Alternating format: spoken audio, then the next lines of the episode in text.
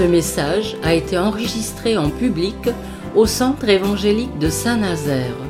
Prédicateur, pasteur Alain Ouvrard. Toute l'équipe vous souhaite une bonne écoute.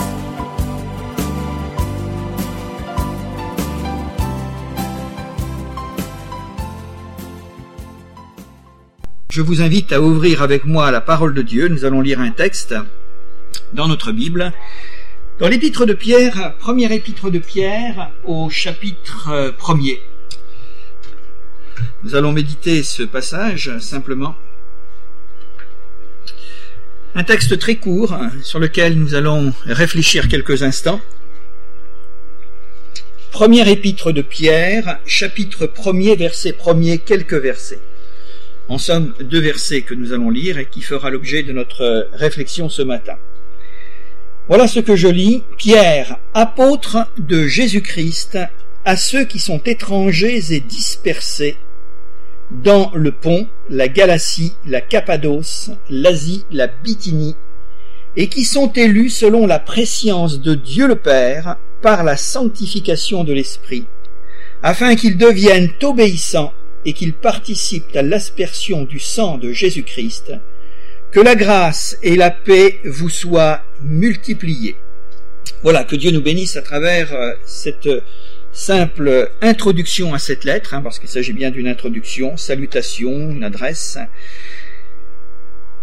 Peut-être dire tout d'abord, et ce qui est nécessaire pour comprendre, c'est que cette lettre a été écrite, dans, dans un temps de persécution.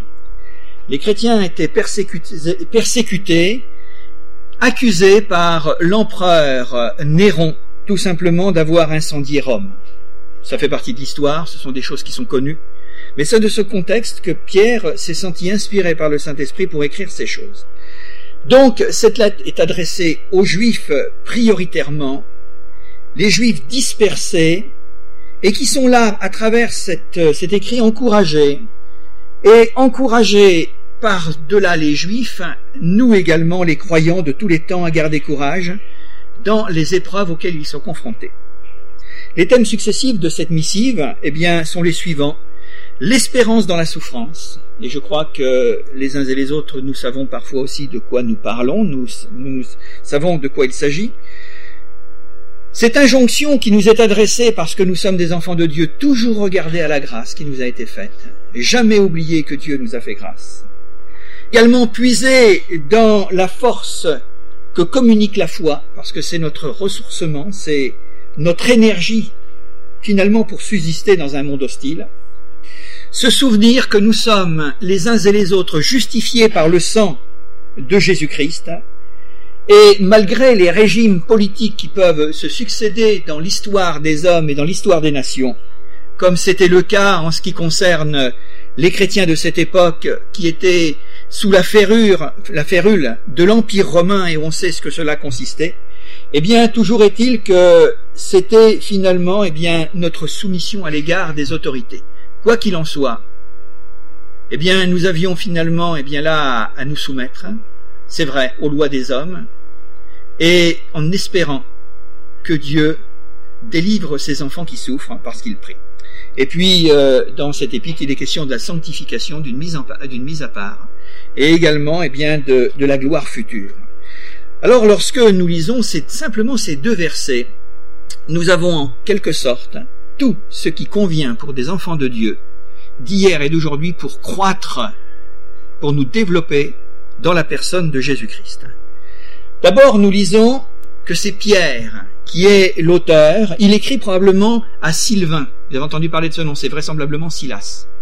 Ce sont des noms qui sont connus. Hein. Donc Pierre, qui est son nom d'enfant de Dieu.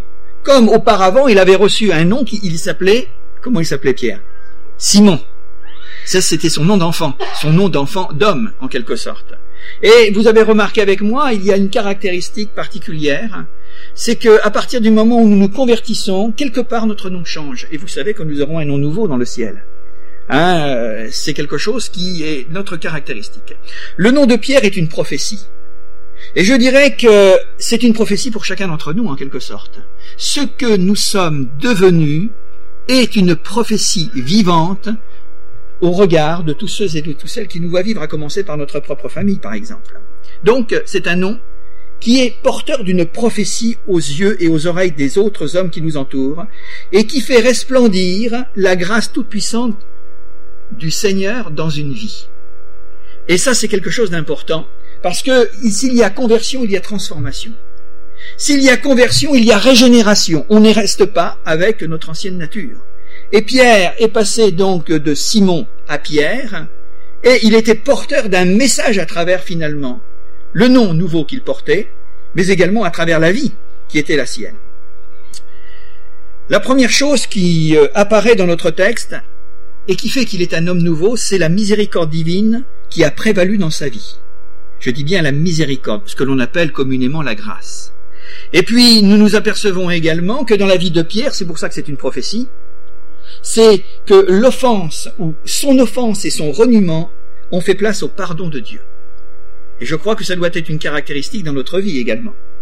Par le fait même que Dieu nous a pardonné, quelles que soient nos fautes du passé, quels que soient, eh bien, je dirais peut-être nos reniements de Dieu en tant que créateur, que nous avons pendant certainement des années indifféré, négligé ou tout simplement, eh bien, oublié. Et puis il y a une autre particularité, c'est que cet homme Pierre, ayant reçu la miséricorde de Dieu pour être un autre homme, ayant été finalement pardonné, eh bien a été sanctifié par le Saint-Esprit. C'est le texte, nous l'avons lu. Vous voyez qu'en quelques mots, il y a beaucoup de choses à dire. Sanctifié par le Saint-Esprit. Il se présente comme apôtre. Vous avez relu avec moi Pierre, apôtre. Apôtre de Jésus-Christ. Vous savez ce que c'est qu'un apôtre? C'est quelqu'un qui est envoyé. Et je rappellerai ce matin que nous sommes tous des apôtres parce que nous avons tous été envoyés. Quoi qu'il en soit. Alors il n'y a plus de titre pompeux autour d'une fonction ou autour, eh bien là, d'un titre, comme euh, finalement les prolongements d'un christianisme apostat nous ont appris et nous ont montré, nous ont fait la démonstration aujourd'hui. Non, mais il est simplement Pierre, apôtre de Jésus-Christ, sans rien de plus, et ce qui faisait la force de son apostolat, c'était la personne de son Seigneur et de son Sauveur, qui, eh bien là, resplendissait à travers sa vie. Alors Pierre souligne plusieurs conditions, plusieurs choses. D'abord, une première chose, c'est la condition spirituelle des chrétiens. Il nous est dit que il s'appelle Pierre, qu'il est apôtre et qu'il est élu. Et je crois que, en ce qui nous concerne, nous ne devons jamais perdre de vue, si nous sommes un chrétien authentique, que nous avons été élus. Élus. Ça, c'est la première condition, et une condition spirituelle. La deuxième chose, il est parlé dans ce qu'il dit, de, en ce qui concerne les croyants en général, de leur état momentané. Nous sommes des étrangers, et nous sommes des voyageurs ou des dispersés. C'est le texte qui nous le rappelle. Donc, d'abord, nous sommes des élus. Mais il ne faut pas oublier que notre position reste une position de simplicité et d'humilité sur cette terre, parce que nous sommes des étrangers et des dispersés. Il y a un texte qui traduit cela, nous sommes des campeurs ici-bas. Vous savez ce que ça veut dire faire du camping hein Là où les hommes se font des maisons de pierre, le chrétien, eh bien là, est dans une précarité, parce que il est à la merci de beaucoup de choses, comme le reste des hommes d'ailleurs. Hein. Mais nous savons que nous avons un but. Notre vocation, c'est pas de nous installer sur la terre, mais c'est de nous diriger vers le ciel. Nous sommes des campeurs, en quelque sorte. La troisième position d'un enfant de Dieu, c'est l'origine de son élection. Selon la préscience de Dieu. C'est-à-dire que Dieu savait les choses à l'avance. Alors on va pas rentrer dans la théologie compliquée hein, de la prédestination, ça c'est quelque chose de très compliqué.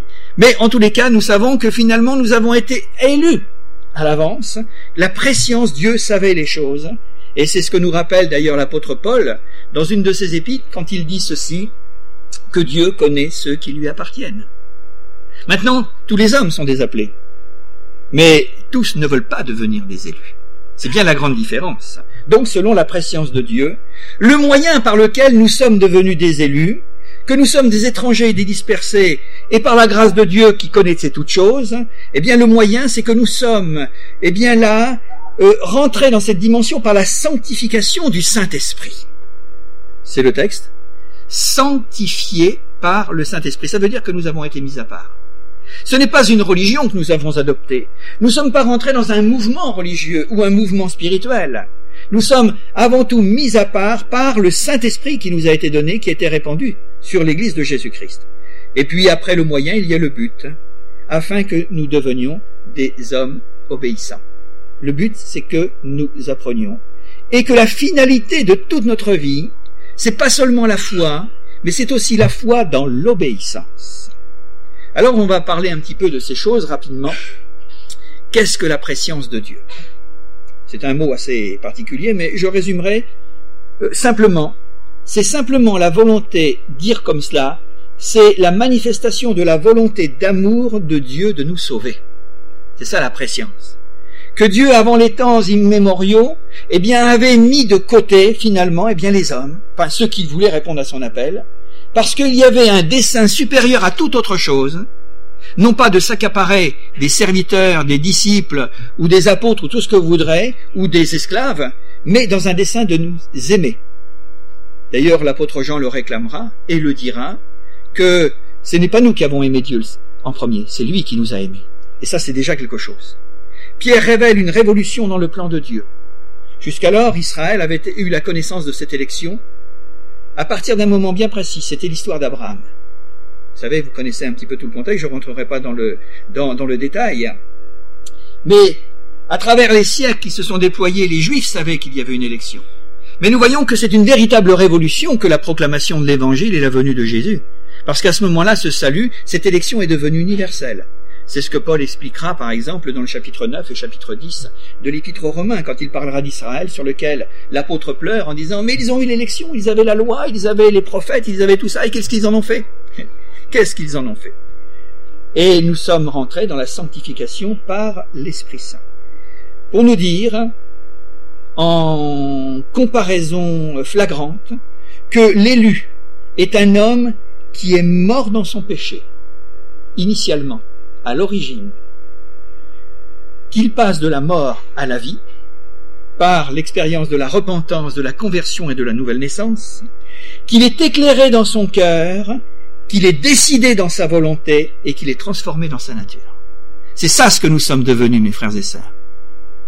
Et nous devons être pénétrés de cette pensée. C'est ce que Pierre nous explique à travers ces deux versets finalement.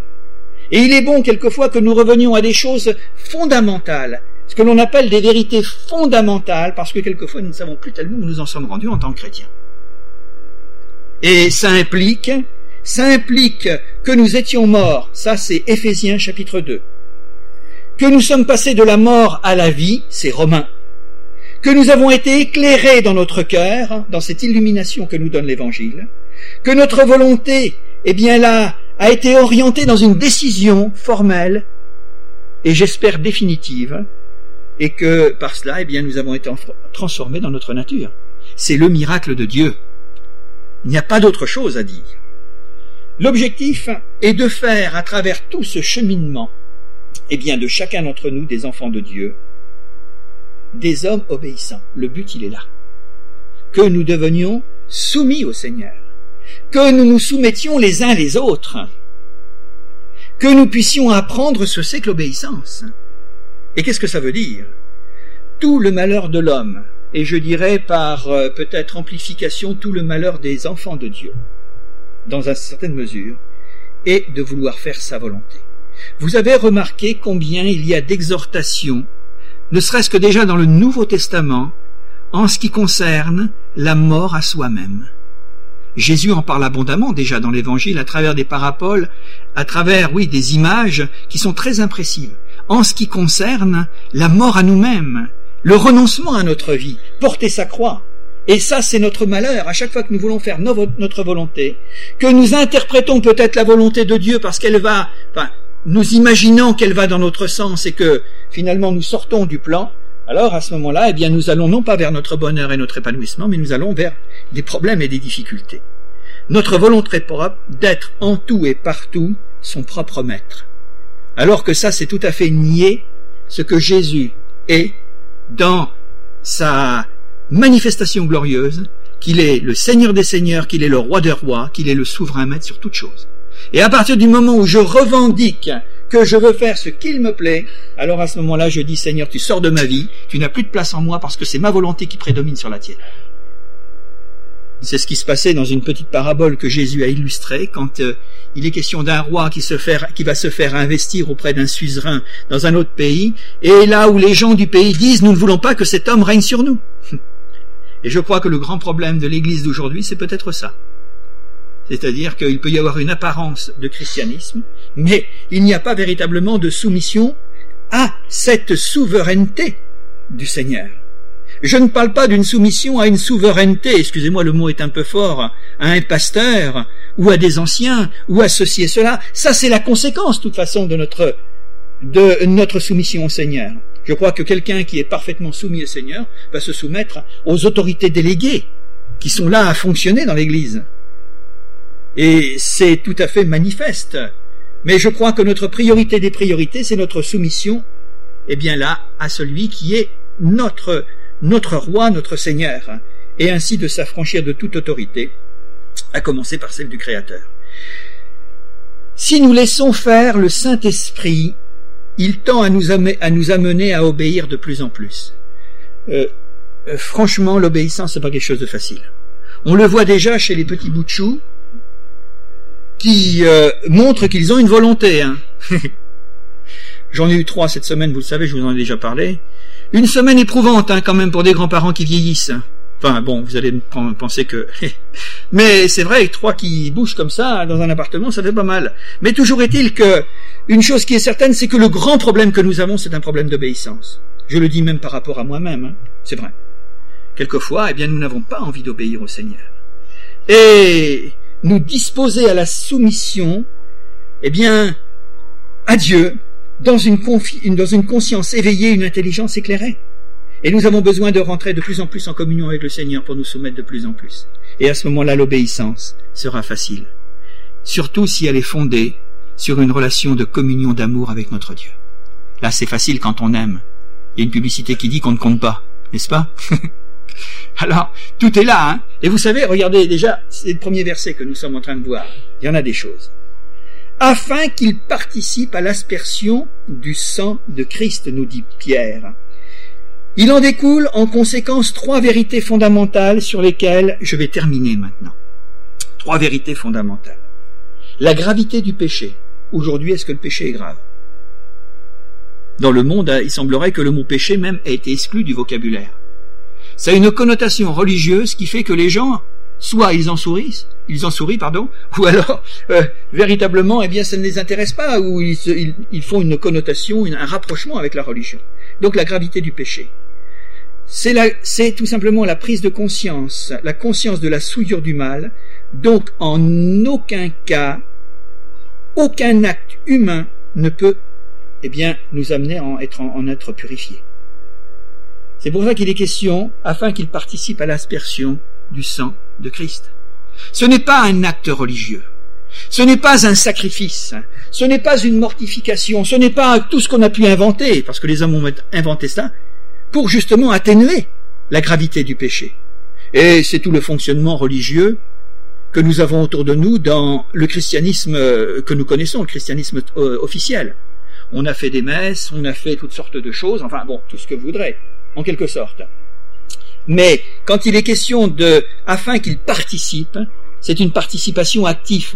C'est pas quelque chose de passif qui serait là renfermé dans des dogmes ou dans des sacrements où nous allons et puis finalement nous ressortons purifiés. C'est pas ça. C'est une autre dimension. Il y a ensuite, après la gravité du péché, il y a la gravité de la culpabilité. Parce que le péché culpabilise.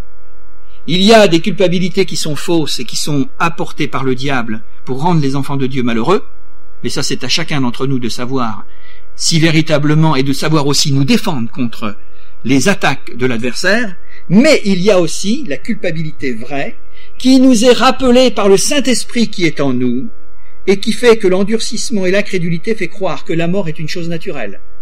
Eh bien moi je voudrais vous dire, parce que vous le savez déjà, ou le rappeler, que la mort n'est pas une chose naturelle. Nous mourons à cause du péché, frères et sœurs. S'il n'y avait pas eu le péché en Éden, eh bien nous, ne serions pas passés par la mort, nous aurions été transmutés. Nous aurions fait l'expérience de Jésus à la transfiguration. Mais comme le péché nous retient finalement dans notre misère, dans notre poussière et vers la terre, eh bien moi je dis, et la Bible l'affirme aussi, que la mort n'est pas une chose naturelle, c'est un dramatique accident. L'homme n'était pas voué à connaître cette corruption dans la terre. Alors, que la mort est la conséquence et c'est l'aboutissement de la désobéissance à Dieu. Fort heureusement, nous avons entendu l'évangile, nous avons cru à l'évangile, nous, sommes passés par cette élection et nous avons répondu à cette élection.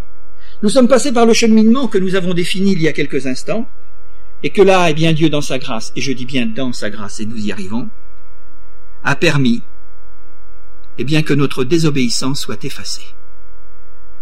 La réalité, elle est là. L'aveuglement peut nous amener à penser que le péché peut être expié simplement par des larmes de remords ou de regret. C'est ce que les hommes du monde font. Ils savent très bien que le mal est mal, et que devant la culpabilité qui est au fond de leur cœur, eh bien, peut-être que dans certaines choses, ils vont essayer de compenser le mal par le bien avec des larmes de regret ou de remords, mais ça ne changera rien, c'est pas pour ça qu'ils seront sauvés. Mais lorsque nous retournons à la parole de Dieu, nous nous apercevons que dans une telle attitude, il manque l'essentiel. Et l'essentiel, c'est très simple. Pour que l'expiation de nos fautes soit accomplie, soit complète, il faut le sang de Jésus-Christ. Écoutez, afin qu'il participe à l'aspersion du sang de Christ. Quand on lit ça, on ne comprend pas toujours ce que ça veut dire. Et pourtant, c'est ça ce que ça veut dire. Participer à l'aspersion du sang de Christ, c'est l'essentiel. C'est ce sacrifice expiatoire que nous avons cru, que nous avons accepté dans une véritable et sincère repentance. Et c'est ça ce qui nous donne que nos péchés sont effacés, que nos désobéissances ont disparu, ont disparu. Et puis je termine maintenant sur la valeur de la grâce. La sanction qui repose sur tous les hommes a été levée non uniquement par notre foi et notre obéissance personnelle, mais parce que Christ, lui, a obéi parfaitement à son Père qui est dans le ciel. N'allons pas nous imaginer que nous avons mérité quelque chose. C'est pour cela que l'apôtre Pierre dira ceci, afin que les enfants de Dieu participent à l'aspersion du sang de Christ. C'est parce que Christ a obéi. Et vous savez que dans son obéissance, il nous a justifiés, il nous a purifiés, il nous a sanctifiés, il nous a lavés. Et maintenant, nous sommes mis à part pour la gloire de Dieu. Et je termine le résultat. C'est à travers les deux dernières lettres, deux derniers mots de notre petit paragraphe. Il est parlé, je le relis, que la grâce et la paix vous soient multipliées. D'abord la grâce. Frères et sœurs, nous sommes des enfants de Dieu qui vivons dans la grâce du Seigneur. je tiens à le dire. Et je crois que tout ministère de prédicateur, de pasteur, c'est de prêcher la grâce de Dieu. La loi a été non pas abolie, mais la loi n'a plus cours parmi les enfants de l'Évangile. Excusez. Si je dois le dire, enfin je n'ai pas à m'excuser, puisque de toute façon, c'est la parole de Dieu. Nous sommes sous la grâce du Seigneur. Et vouloir retourner à la loi, comme le dit Paul dans l'Épître aux Galates, celui qui se met sous la loi est déchu de la grâce. C'est quelque chose de dramatique, ça. Déchu de la grâce. Donc nous avons à vivre une nouvelle dimension, à rentrer dans une nouvelle dimension. Et l'enseignement qui doit être apporté dans les églises de l'évangile, ou les églises évangéliques, c'est un message de grâce. Ça ne veut pas dire que par la grâce nous avons le droit de tout faire, que nous avons le droit de tout nous permettre, que nous avons, eh bien, le droit de monter sur la tête des autres et de faire n'importe quoi. Non.